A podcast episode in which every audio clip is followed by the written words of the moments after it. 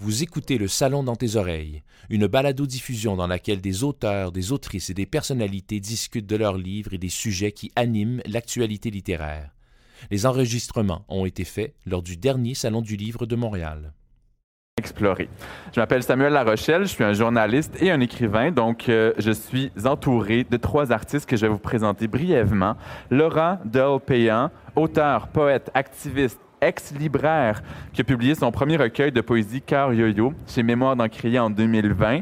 Euh, diplômé en communication au cinéma au cégep de Limoilou, présentement aux études en droit. Bonjour. Allô. India Desjardins, qu'on connaît comme écrivaine, comme scénariste, comme essayiste, comme BDiste, on t'a connu euh, avec India Jones, les aventures d'India Jones il y a très longtemps. Je devrais pas nommer ça. moi- ça, c'est mon premier livre. C'est le livre que je voudrais qu'on oublie. Là. Mais je voulais juste démontrer que je connaissais ton œuvre en détail. Ensuite, on t'a connu avec le méga succès d'Aurélie Laflamme et depuis, il y a eu bande dessinée, bande dessinée essais, autres romans. Euh, et tu as publié cette année deux titres, dont Mr. Big ou La glorification des amours toxiques chez Québec Amérique. Bonjour, India. Allô. Et finalement, Julie Bouchard, qui a, rem- qui a reçu le prix de la Nouvelle Radio-Canada en 2020 et en 2021. Par le passé, vous avez publié le recueil de nouvelles Nuageux dans l'ensemble et le roman Labeur, avant de récidiver cette année avec le recueil de nouvelles Férocement humaines aux éditions de la Pleine Lune. Bonjour. Tout est bon. Bonjour. Alors, avant de vous lancer des questions à millions de dollars, je veux vous donner l'occasion de présenter votre livre. Donc, prenez une minute pour, euh, nous- pour que les gens qui nous regardent à la maison ou en personne sachent à quoi s'attendre. Alors, Laura, Cœur Yo-Yo, dis-nous en plus sur, euh, sur ce livre. Oui, donc euh, Cœur Yo-Yo, comme tu l'as dit, c'est un recueil de poésie euh, qui est un peu écrit sous la forme d'un récit poétique, c'est-à-dire que c'est pas une collection de poèmes, mais c'est vraiment un- une histoire en poésie euh, qui parle de relations humaines, qui parle de solitude et du pouvoir guérisseur de l'art. C'est un recueil que j'ai écrit, euh, que j'ai commencé à écrire au début de mon cégep. Je venais juste de traverser une rupture amoureuse très difficile, puis je me posais des questions sur ma place dans le monde, sur mon pouvoir d'action, sur euh, les causes politiques qui me tenaient à, cœur. Euh, et j'avais beaucoup de difficultés à faire du temps pour ma propre guérison. Euh, c'est ce qui m'a poussé à écrire, c'est l'écriture qui m'a permis de passer au travers de cette rupture-là, de passer au travers de ces questionnements-là. Mais je me questionnais sur comment est-ce qu'on peut faire de la place pour sa souffrance quand on, quand on veut aussi adresser d'autres souffrances dans le monde. Euh, et cet apprentissage-là euh, de la vulnérabilité et de son importance pour soi, dans son milieu intime, mais aussi son importance politique. Donc, beaucoup, beaucoup, dans un très petit livre, beaucoup de sujets abordés. Julie, si je te lance le même défi de nous présenter Férocement humaine, de comment tu nous en parles? Le premier mot qui me vient à l'esprit, je pense que c'est baroque. Baroque. Ouais. Donc, c'est un, un recueil de nouvelles. Il y a neuf nouvelles. Il y a un prologue où j'ai convié mes férocement humaines à venir saluer mes lecteurs dans la première nouvelle. Après ça, ce, ce recueil de nouvelles-là s'est construit sur une multiplicité des genres. Et euh, j'ai Genre littéraire? Oui. En fait, malgré moi. Donc, euh, il y a une petite touche de policier. Je suis pas une écrivaine de romans policiers, mais il y a une petite touche de policier. Il y a une petite touche de romans, euh, pas de romans, mais de journaux personnels. Il y a une petite touche de drame. Il y a, en fait, non, disons-le, il y a une tragédie. Il y a une nouvelle qui est une tragédie. Il y a une petite touche de comique. Et tout ça fait, je pense, un ensemble un peu baroque. Et à l'intérieur de chaque nouvelle, donc, une férocement humaine, une férocement imparf- imparfaite, une férocement vivante, qui va peut-être mourir parce qu'une coupe de morte aussi. OK. Et India Desjardins, Mr. Big ou la glorification des amours toxiques. Euh, on, est dans une réflexion à partir de plusieurs œuvres qui font partie de l'imaginaire collectif, de la culture populaire, mais tu les analyses avec quelle perspective?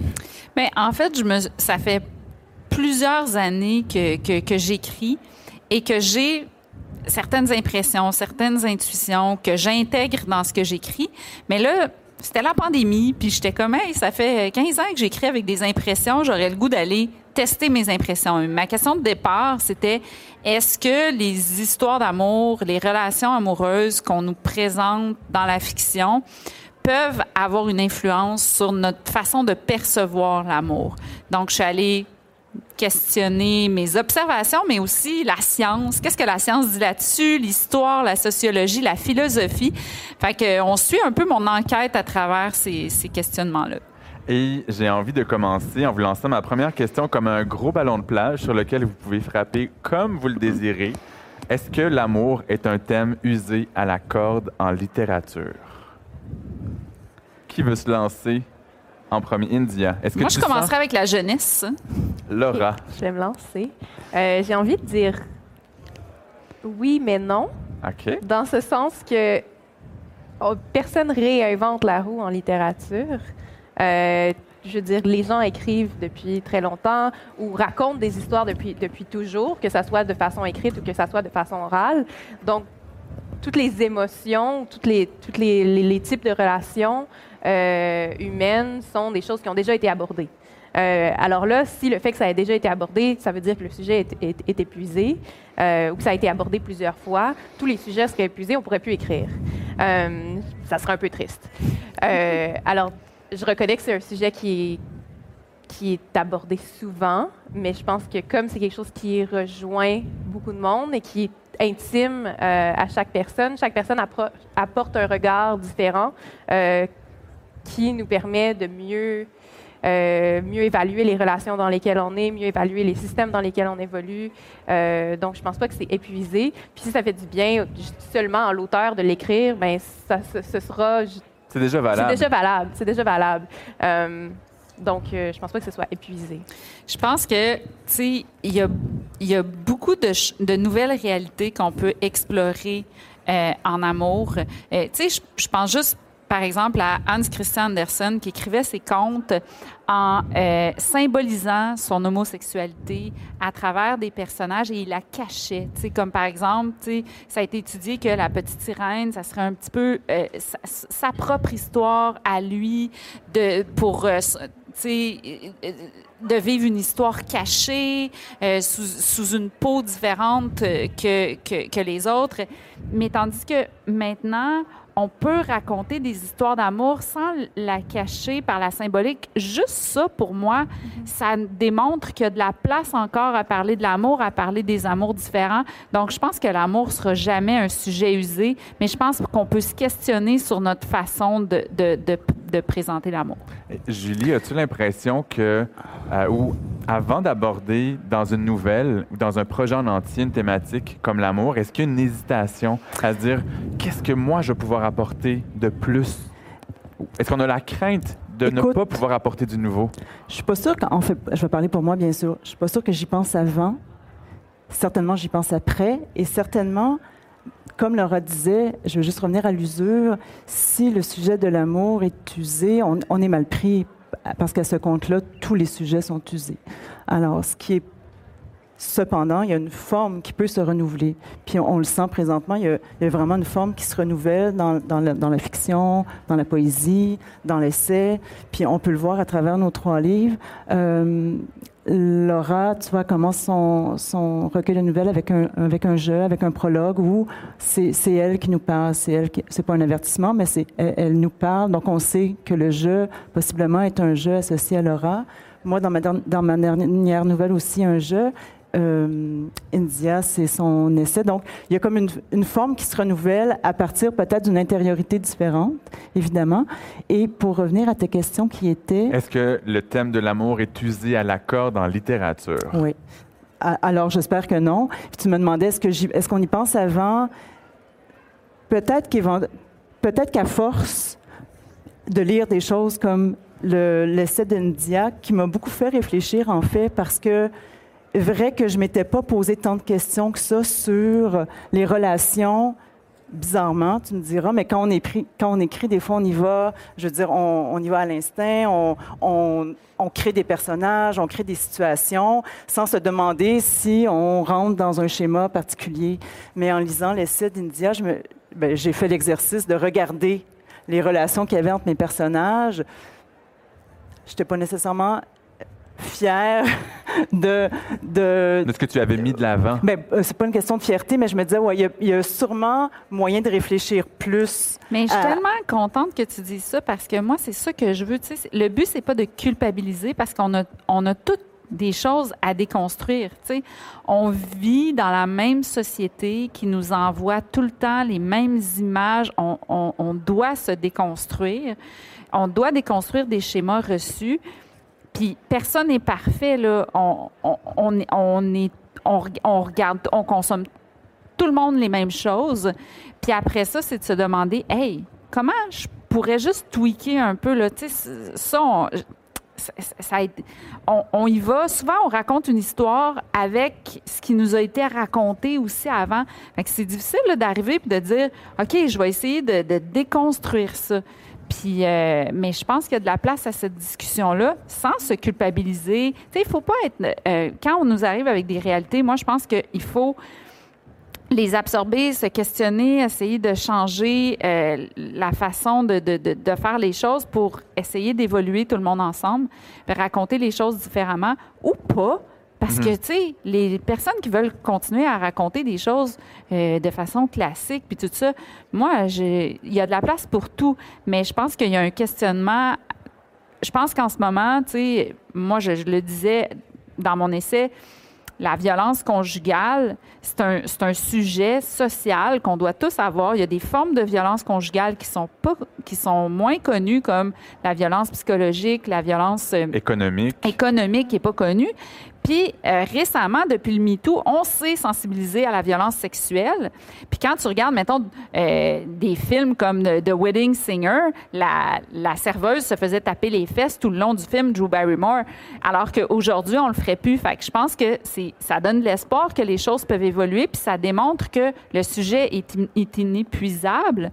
Euh, parce que, dans le fond, on peut le, le raconter différemment. Puis, tu sais, l'amour rend-il aveugle? Tu sais, moi, je pense que les constructions sociales nous rendent aveugles, mais l'amour, euh, tu sais, l'amour, c'est beau, c'est pas supposé nous rendre aveugles, mais on, est, on a les yeux fermés par, par rapport à certaines constructions sociales qu'on a. J'ai aussi envie de parler d'angle mort, de ce qu'on n'a pas raconté sur l'amour, parce que Julie, tu parlais qu'on peut raconter l'amour avec de nouvelles formes, mais je pense qu'aussi dans les histoires qu'on raconte, il y a des histoires qui n'ont pas existé dans la littérature, que ce soit euh, la diversité culturelle, diversité sexuelle, la pluralité de genres. Euh, je pense pas que ça te gêne de dire qu'on fait tous les deux partie de la communauté LGBTQ+. Est-ce que vous sentez que ces personnages-là ont été si longtemps tenus sous silence que de raconter l'amour de leur vision, dans leur vécu, dans leurs émotions, que ça, c'est encore nouveau, ça, c'est encore à explorer?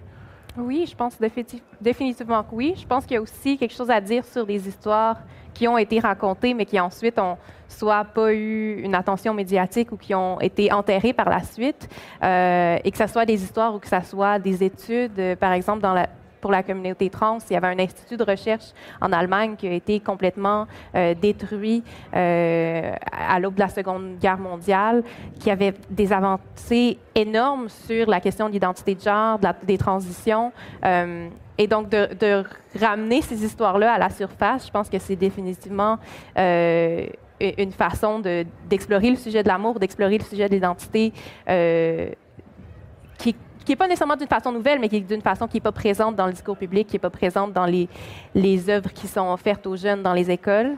Euh, puis c'est déf- définitivement euh, un questionnement qui m'habite quand j'écris, puis qui se reflète, euh, qui se reflète dans mon œuvre. On parle d'une relation entre deux femmes dans mon recueil de poésie. Et je sentais un peu ce- ce devoir-là. En même temps, je racontais l'histoire qui m'était arrivée au moment où je m'identifiais encore comme une femme.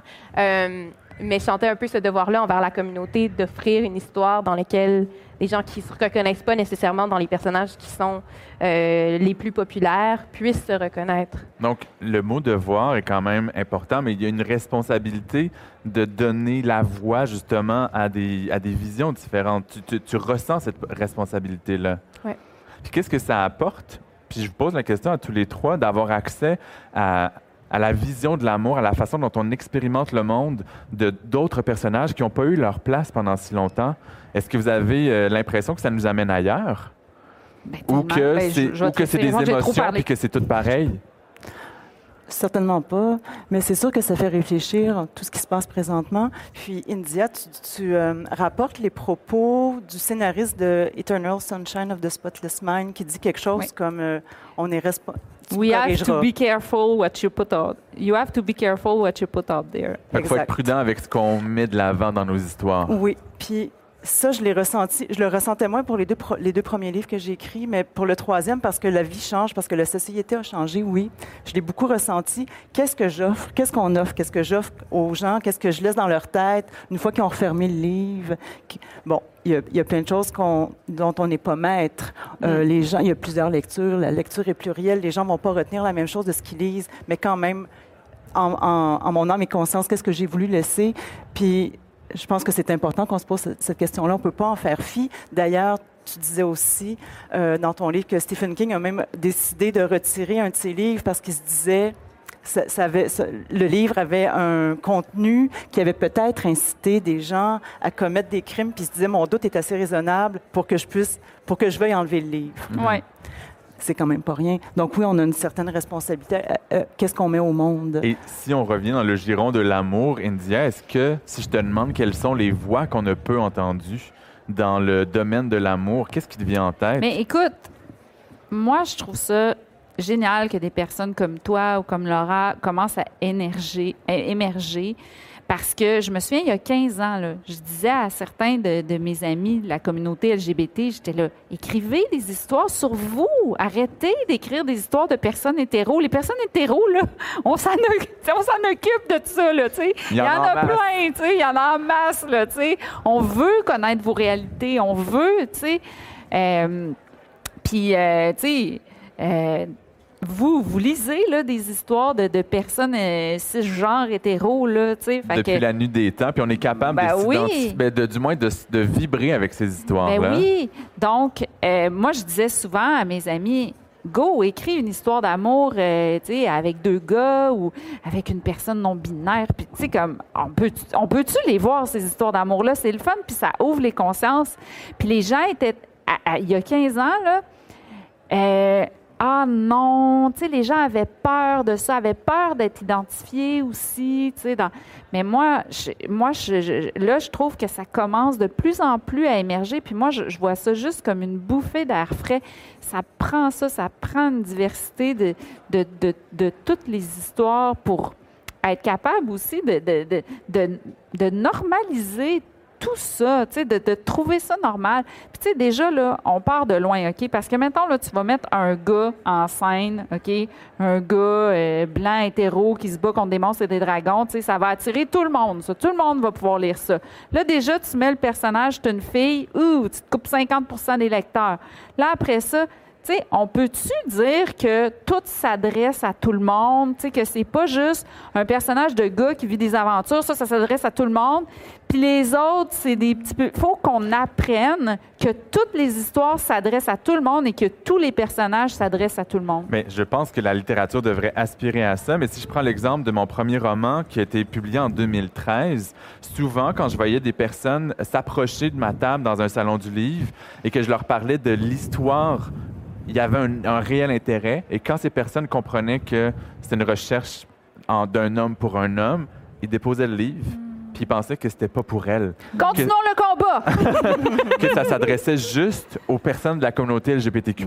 C'est la même chose pour une fille. Un personnage féminin, tu vas mettre un, un- un garçon sur un dragon, une fille sur une fleur. Un garçon sur un dragon, ça va s'adresser à 100% des lecteurs et une fille sur une fleur, ben déjà, les, les parents vont pas penser que ça pourrait s'adresser.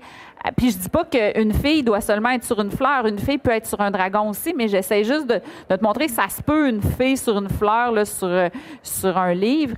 Mais s'il y a quelqu'un qui a décidé d'écrire ce livre-là, ben il y a des les, les, les parents de petits garçons, ils vont pas penser que ça s'adresse à lui. Donc pourquoi on pense toujours que euh, les personnages masculins s'adressent à tout le monde Puis écoute, je vais te dire quelque chose, même moi là, que je me veux la plus progressiste du monde, là, ben je le suis pas parce que je vieillis comme tout le monde puis tout ça, puis mais tu sais, je me veux des fois là, ça me surprend, tu sais, quand un petit gars, tu sais, c'est comme je me dis il faut que je déconstruise moi-même que les histoires avec des personnages féminins ben le, le petit gars, il peut lire, puis que j'ai pas à trouver ça donc wow, ou j'ai pas à trouver ça spécial, ou tu sais, Mm. non, tu sais, allons-y que, tu sais, il faut que, il faut qu'on se déconstruise des, des affaires comme ça, puis Laura, est-ce que tu as l'impression qu'on déconstruit ça de plus en plus? Par exemple, quand tu rencontres euh, les les personnes qui viennent voir, qui ont déjà lu ton livre, euh, qui met en scène une histoire entre deux personnages féminins, est-ce que tu sens qu'il y a encore une petite gêne? Ou qu'au contraire, on est en 2021, puis là, il y a, plus de curiosité, même de personnes de, tous horizons, de genre et, et d'orientation sexuelle? J'ai l'impression que c'est l'identité des personnages n'est pas quelque chose qui est revenu souvent dans les commentaires que je reçois. Puis les gens vont se reconnaître dans les émotions qui sont évoquées euh, et parfois vont me partager une histoire qui est complètement, dé- ben, pas complètement déconnectée, mais qui n'est pas l'histoire qui est racontée, mais qui, euh, qui leur est arrivée, qui a éveillé ces mêmes émotions-là. Mhm. Et c'est là que la connexion se fait. Donc, euh, peu importe que l'identité du personnage soit pas la même que la leur, euh, cette connexion-là est capable de se faire et l'identification euh, à l'histoire est capable de se faire parce Oh, que les beau, émotions sont communes. Euh, puis je pense que c'est quelque chose au- auquel on devrait faire plus attention parce que ce que ce qu'India racontait par rapport euh, euh, aux livres avec des personnages féminins euh, étant souvent pas accepté pour les, les jeunes garçons. C'est quelque chose que j'ai vu beaucoup en librairie où quelqu'un vient me demander euh, des recommandations pour, pour leurs jeunes adolescents, par exemple, et là, me raconte un peu ses intérêts. Et quand je proposais des choses qui avaient un personnage féminin Principal. comme personnage principal, ça, c'était- ça allait sur le côté. C'était non, ça sera pas ça. Puis C'est correct c'est- si ça fonctionne pas avec le jeune, mais des fois, je pense que ça vaut la peine d'essayer. Et Julie, est-ce que tu as l'impression, en tant que lectrice, en tant Oui. qu'écrivaine, qu'il y a un décloisonnement, puis qu'on s'intéresse de plus en plus à la perspective sur l'amour de personnes qui ne sont pas comme nous? En fait, je, je- je dirais oui, mais c'est vrai que je prêche un peu pour notre paroisse aussi parce que, comme, tu- comme India disait, je- on se considère ouverte. Euh, on se considère ouverte à la diversité. On a des amis euh, qui viennent du milieu LGBTQ. Donc, euh, dans nos familles, on a des sœurs, des oncles, des gens qui, sont gays, qui sont trans. Donc, Mais est-ce qu'on a envie de lire là-dessus? Ou on est se- seulement, entre guillemets, ouvert à côtoyer ces belles personnes? J'espère qu'on a envie de lire. Comme je dis, c'est ça. On prêche pour notre paroisse. Nous, on a envie de lire. Alors, ce qu'on peut faire, c'est essayer d'inciter les gens à avoir envie de lire. Mais c'est sûr que peut-être comme dans un salon, comme tu dis, ça peut laisser la chance aux gens de rencontrer aussi, de faire des rencontres avec, euh, les humains, de parler.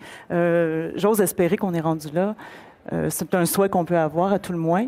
Puis de faire des tables rondes, d'en parler plus. Et là, je vous, je, vous fais réfléchir et parler depuis quelques minutes sur les des voix qu'on a moins entendues et qu'on commence à entendre sur l'amour. Mais est-ce qu'il y a des facettes de l'amour dont on a peu parlé dans les dernières décennies, des, des thématiques à propos de l'amour qui sont en train d'émerger, peut-être qui ont été tabous pendant longtemps?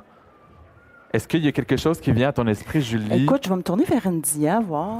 Moi, je vais lancer la balle à Laura. C'est c'est une question. euh, c'est ouais, c'est c'est une question. Mais qui est- je ne sais pas pour ce qui est en train d'émerger, mais j'ai l'impression que tout ce qui touche à des relations, euh, comme on disait, qui euh, qui sont pas euh, considérées comme la norme, euh, donc pas une relation hétérosexuelle, pas une relation euh, monogame, pas une relation qui se veut à long terme, euh, pas une relation des gens qui ont qui sont nécessairement le même âge. Puis là, je parle pas avec des enfants, bien sûr, mais, euh, Entre adultes, mais entre écart adultes, à important. un écart important. Ce genre d'histoire-là, j'ai l'impression que c'est des histoires qui sont moins racontées. Mhm. Euh, on- Sauf un homme de 60 ans avec une fille de 20 ans. Ça, on vu, on- souvent. ça, on- Sauf ça. on pourrait- Sauf ça, on pourrait mettre ça de côté Ouais, pour ça, on quelques peut le mettre années. de Là. Moratoire. ça, on là. peut le mettre de côté. Fait que j'ai l'impression que, ouais, c'est surtout ces histoires-là euh, qui, euh, qui font moins partie de ce qui est, de ce qui est raconté. Mais avec les, Euh, les mouvements de société sur les, les joutes de pouvoir, Ouais. que ce soit dans le milieu du travail, mais aussi dans les relations amoureuses, est-ce que vous sentez que c'est en train de faire sa place dans la fiction qui parle d'amour? Euh, parce que tu as fait un essai qui, re- qui questionne les rapports amoureux, mais est-ce que tu sens que, est-ce que vous sentez que dans la fiction, les personnages commencent à penser le- la dynamique amoureuse autrement à cause de tout ce qui se passe en Non. société? Non? Puis moi, c'est pour ça que j'ai écrit mon, tu sais, mon essai. Il est sorti. C'est pour ça que j'ai écrit mon essai, c'est parce que je, je voudrais qu'il y ait une réflexion plus grande de la part des créateurs et créatrices sur justement nos constructions sociales, puis qu'on essaie de, de présenter autre chose. Donc, est-ce que je vois beaucoup de... Non, justement, c'est pour ça que je me dis, il faut qu'on en parle.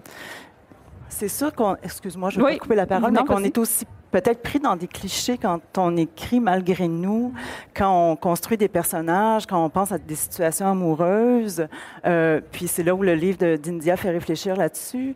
Euh, rapidement, on va dans, dans nos propres clichés euh, de vie ou de ce qu'on a lu.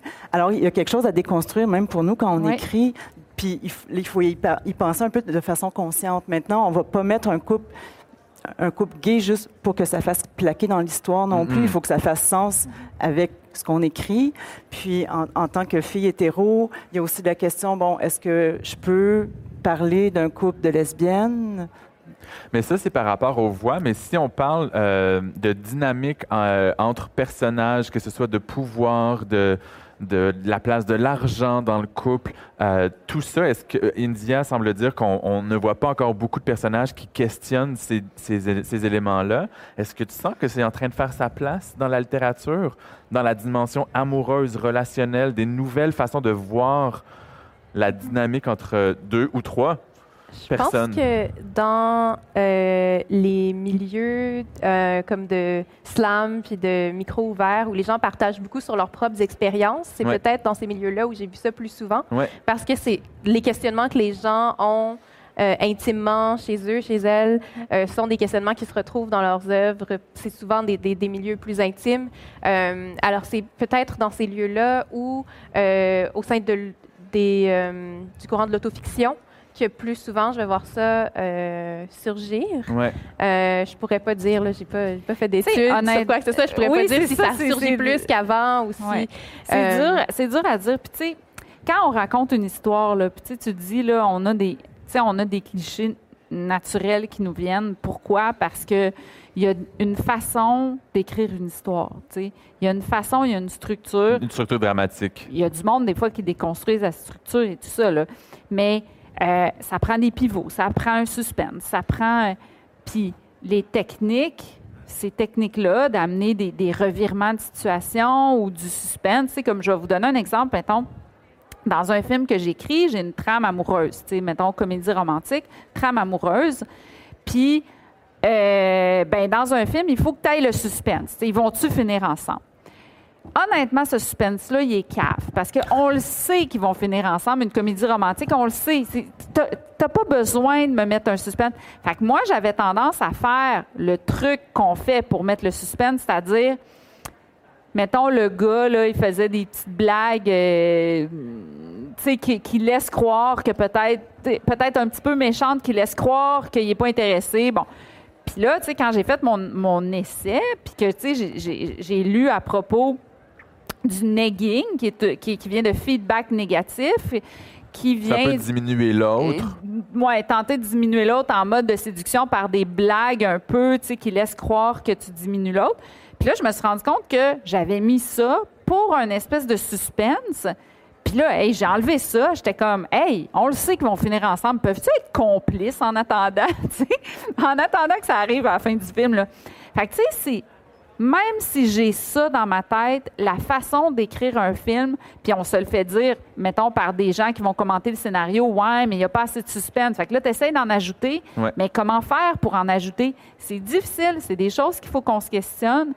Puis moi, tu sais, si on veut revenir à, à la question de ta table ronde, si l'amour nous rend aveugles, moi, je pense que le, le plus possible, on va essayer de, de- de- raconter des histoires d'amour différentes, que ça vienne par la communauté LGBTQ, que ça vienne par une façon différente de présenter les histoires d'amoureuses, que ce soit par le fait de rendre exaltant des, des relations saines. Puis ça, ça veut pas dire nécessairement de jamais présenter des histoires malsaines. Tu sais, je pense, mettons, au roman Folle de Nelly Arcan, qui est un roman extraordinaire, mais où les conséquences de cette relation malsaine-là sont nommées. Les conséquences que ça a sur elle de vivre cette relation-là qui lui fait mal, tout est là, tout est nommé. Donc moi, je dis pas il faut édulcorer puis raconter juste des belles histoires. Dans le, dans le, dans le recueil de Laura, on sent très bien sa peine, les conséquences de ce qu'elle vit. On sent son questionnement sur, justement, est-ce que j'ai le droit de vivre de la peine quand euh, il y a tout ça qui se passe dans le monde? Tu sais, donc, je dis pas qu'il faut juste écrire des, des belles choses heureuses, pas de conflit, non, non, mais c'est important de nommer les conséquences sur nous d'une histoire qui, qui fait mal, Au lieu que ça pense- finisse en Hey, ça m'a fait mal, ça m'a fait mal, Mhm. happy end. Ouais. Je pense que ça revient à ce que tu disais tout à l'heure. J'ai beaucoup aimé le, le- la, la façon dont tu l'as nommé. Qu'est-ce que j'ai envie de mettre au monde? Mhm. Euh, et de se poser cette question-là quand, quand on arrive euh, dans le geste d'écriture, ça permet peut-être de pouvoir faire cette balance-là et de dire les choses jusqu'au bout. C'est pas de, de moins les dire, mais comme tu dis, c'est de les dire jusqu'au bout. Il s'est passé telle chose, donc voici. Et je pense que de faire ça, c'est un geste d'amour. Donc, pour revenir à, au- au- à la thématique, je pense qu'au contraire, l'amour peut aussi nous permettre de, de voir plus clair, euh, parce que lorsqu'on se permet de se poser ces questions-là par amour pour la société, par amour pour nos lecteurs, Pour par soi. amour pour soi, euh, ça nous permet de dire des choses qui sont habituellement tues.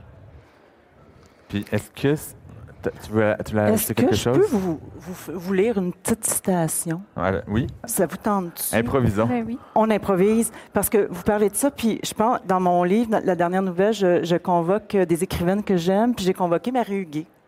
Marie Huguet qui se savait mourante et qui était très amoureuse de, en fait, de son, de son médecin, croit-on, en fait, c'est comme ça qu'elle l'appelle. Puis, euh, ça va rejoindre, India, un peu euh, le propos de, de ton essai. Alors, dans son journal, euh, quelques années avant de mourir, elle, le commence quatre années avant de mourir, donc elle dit À quoi bon tant d'ardeur à aimer quelqu'un? Je devrais m'appassionner pour moi. Pourquoi pas et comme l'a si bien dit Jean, c'est la seule chose que j'ai. Mais il semble que je n'arrive pas à croire en moi, à m'aimer vraiment, et qu'il me faille un autre, celui que dans une admiration superstitieuse, j'ai choisi pour me donner un peu d'estime à moi-même. S'il m'aime, n'est-ce pas parce que je suis aimable? Et voilà que sa présence donne un sens à ma vie, et son corps éveille mon corps, lui donne sa véritable dimension. Je suis aux prises avec l'image du prince charmant, comme tu disais dans dans l'essai, il va sans dire que tout cela est très loin de l'amour. En fait, l'amour est une chose que j'ignore totalement. Je ne connais que la ténacité de mon désir. Alors, c'est pas tant, comme tu disais, l'amour qui est aveugle. L'amour, l'amour est amour. C'est ce qu'on y met comme désir, c'est ce qu'on y met comme attente.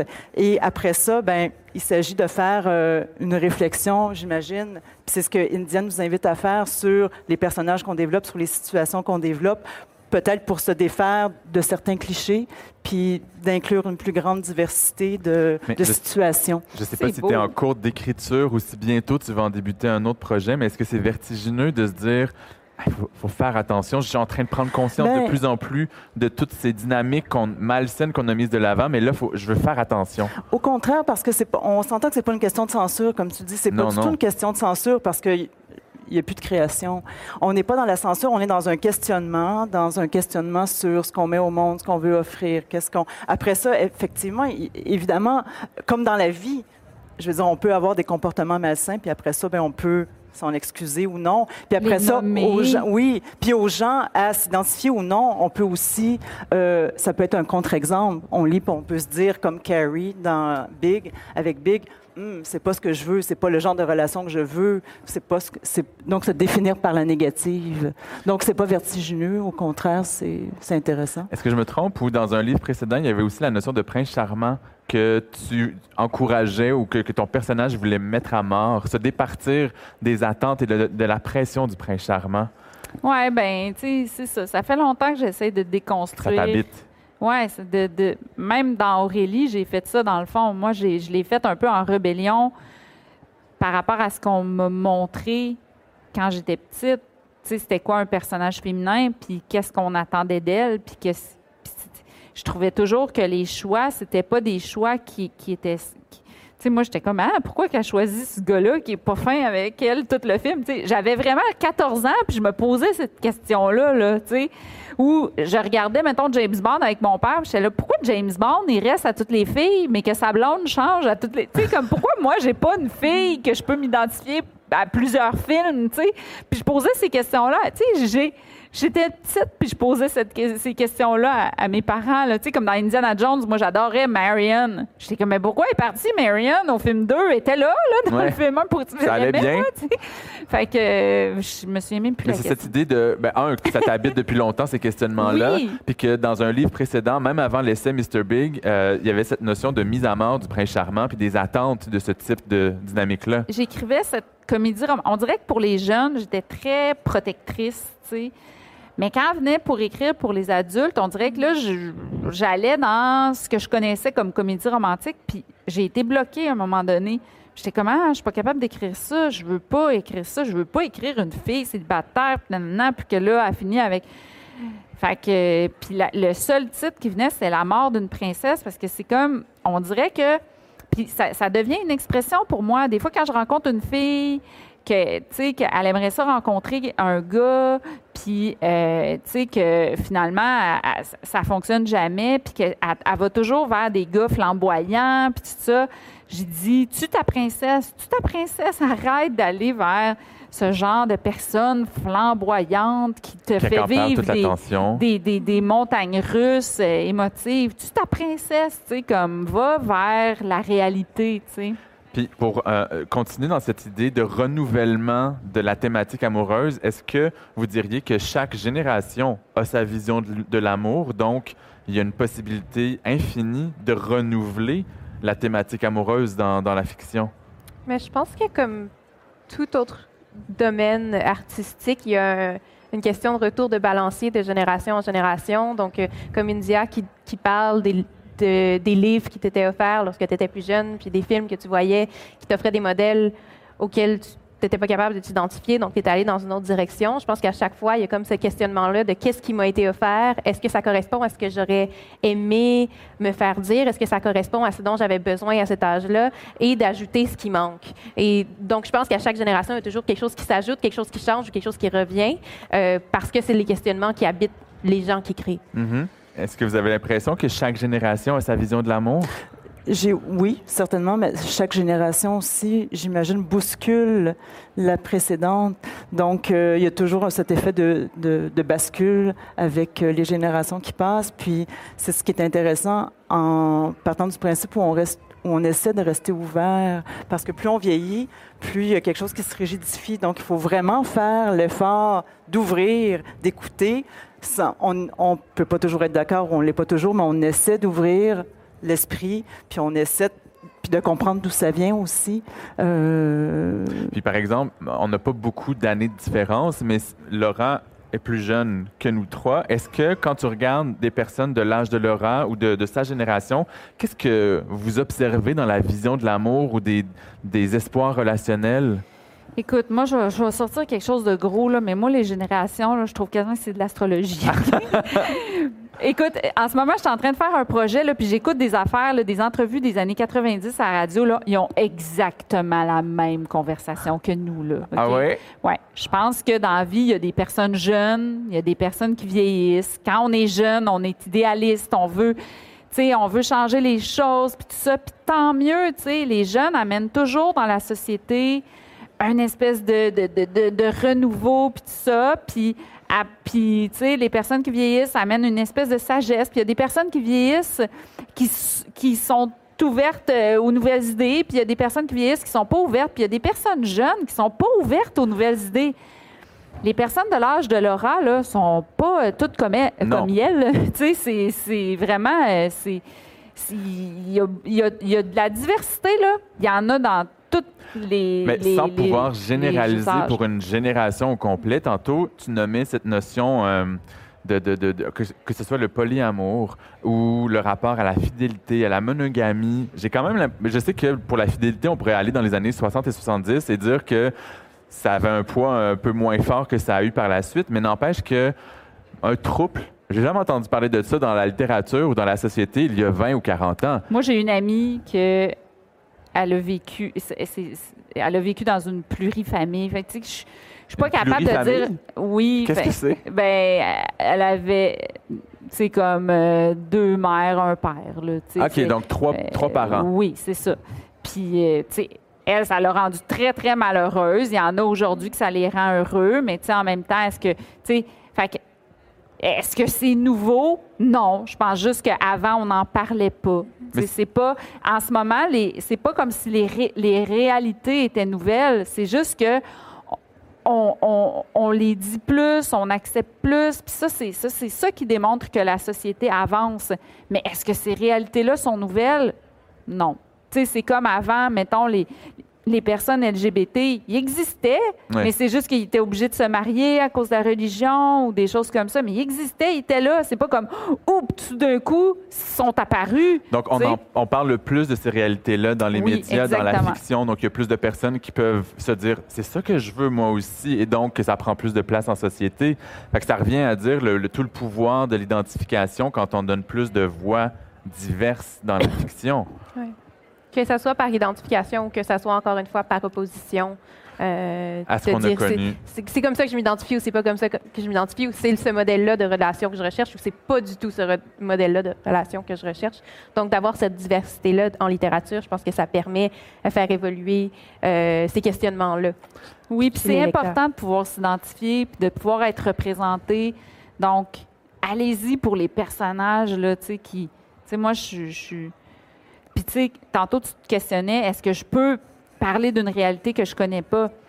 On peut. Moi, je dis, faisons un travail un peu de journaliste. Allons voir ces personnes-là, demandons-leur.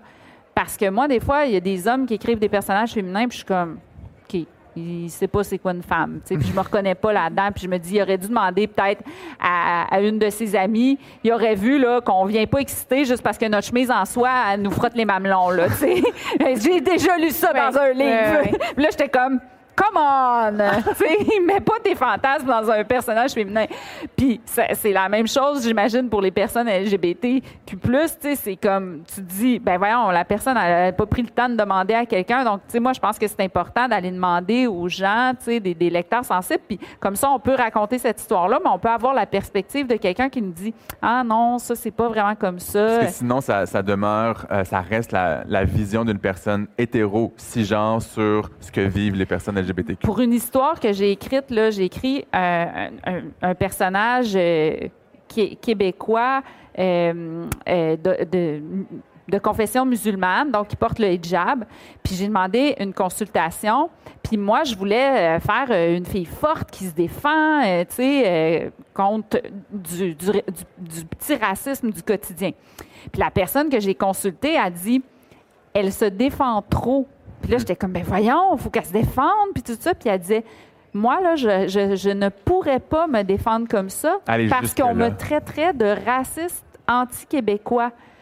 Moi, là, j'ai tellement appris de cette conversation-là, puis ça m'a fait de la peine, ça m'a fait voir une réalité que j'ai voulu essayer, mais je me disais, aïe, aïe, tu sais, elle, là, sa capacité de défense, là, par rapport à ce qu'elle reçoit, c'est ça. Mhm. Puis elle, elle m'a fait, elle, elle m'a fait quelque chose de une défense réaliste pour elle. Ouais.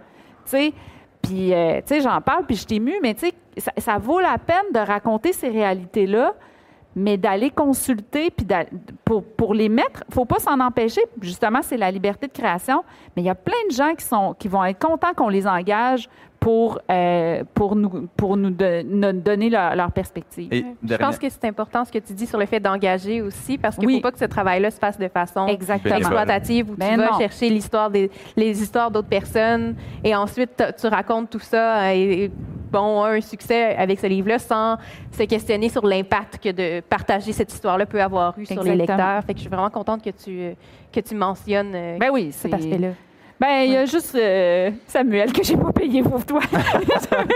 non, mais des fois, il oui. y a des personnes, moi, qui m'appellent parce que ça dépend des gens. Est-ce qu'on les connaît? Est-ce que, tu sais, c'est du cas par cas. je pense des fois, on se fait un échange de, de bons procédés. Des fois, là maintenant, tu sais, j'ai été euh, sensibilisée au fait que, tu sais, que c'est important d'en- d'engager. Tu sais, euh, des fois, c'est entre amis qu'on se rencontre puis on se fait des cafés. OK, raconte-moi un peu, ta, ta, ta. Quand tu fais lire quelque chose, je m'excuse, Samuel, je t'ai pas payé dans le temps, je t'ai pas sensibilisé. Ça fait 15 ans. Parce Je vais te 15 donner 150 pièces. Qu'on a discuté de certaines réalités pour certains Un de de tes mes personnages. personnages, tu as été un de mes lecteurs sensibles. Il y a 15 ans, Ouais. 16 ans maintenant. J'étais haut de même.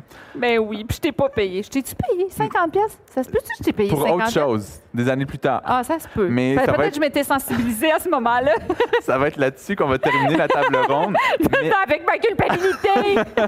mais je vais juste renommer vos œuvres pour permettre euh, aux gens d'aller vous voir au Salon du Livre. Alors, euh, Laura Dolpéan, il y a Cœur Yo-Yo chez Mémoire d'Encrier. Julie Bouchard, le plus récent, c'est Férocement humaine aux éditions de la Pleine Lune. India Desjardins, c'est Mr. Big ou la glorification des amours toxiques chez Québec Amérique. Je vous remercie d'avoir pris le temps de discuter et bon Salon du Livre avec des gens. Merci. Merci. Merci.